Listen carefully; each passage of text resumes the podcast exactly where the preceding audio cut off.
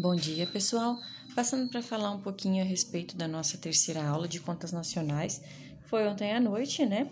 Mas já para deixar salvo para vocês os principais conteúdos que a gente viu essa noite. Passei inicialmente para vocês sobre a denominação PIB real, também chamado a preços constantes, e PIB nominal, também chamado a preços correntes. Então, a principal variação é que do PIB real para o PIB nominal é que o PIB real você avalia aquela produção do ano, mas com os preços que estavam sendo no ano base. Com isso, a gente consegue determinar quanto que o produto cresceu por força da variação de preço e quanto se deveu à variação da quantidade.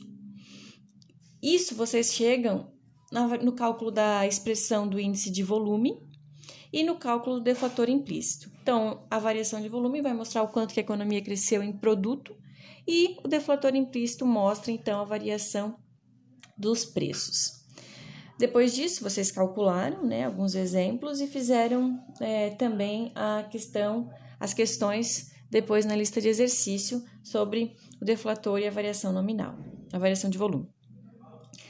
PIB é preço de mercado e é custo de fatores, então que é a principal diferença é que no PIB a custo de fatores é a remuneração dos fatores de produção e o PIB a preço de mercado é aquele preço final pago na venda, que a gente adiciona os impostos indiretos e subtrai os subsídios. E ainda passei para vocês os dois conceitos de carga tributária bruta, que são a soma dos impostos indiretos, os diretos e as outras receitas correntes, e a carga tributária líquida, que é a carga tributária bruta menos as transferências e os subsídios pagos pelo governo.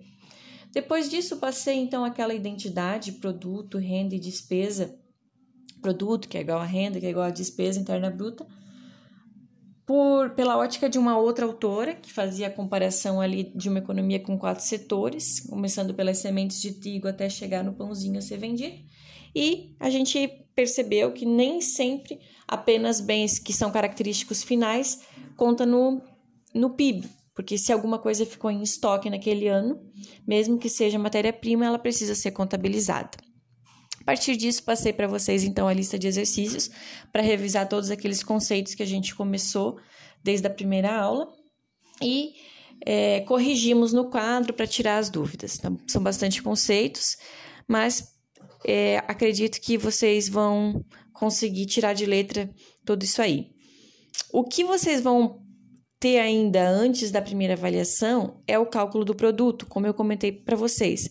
Então, acabei de postar cinco folhas do livro para vocês fazerem a leitura prévia para a semana que vem, que vai falar do cálculo primeiro numa economia fechada e sem governo, economia fechada e com governo, e depois economia aberta e com governo, que é o cálculo final, ou seja, aquilo que a gente tem nas economias atualmente, certo?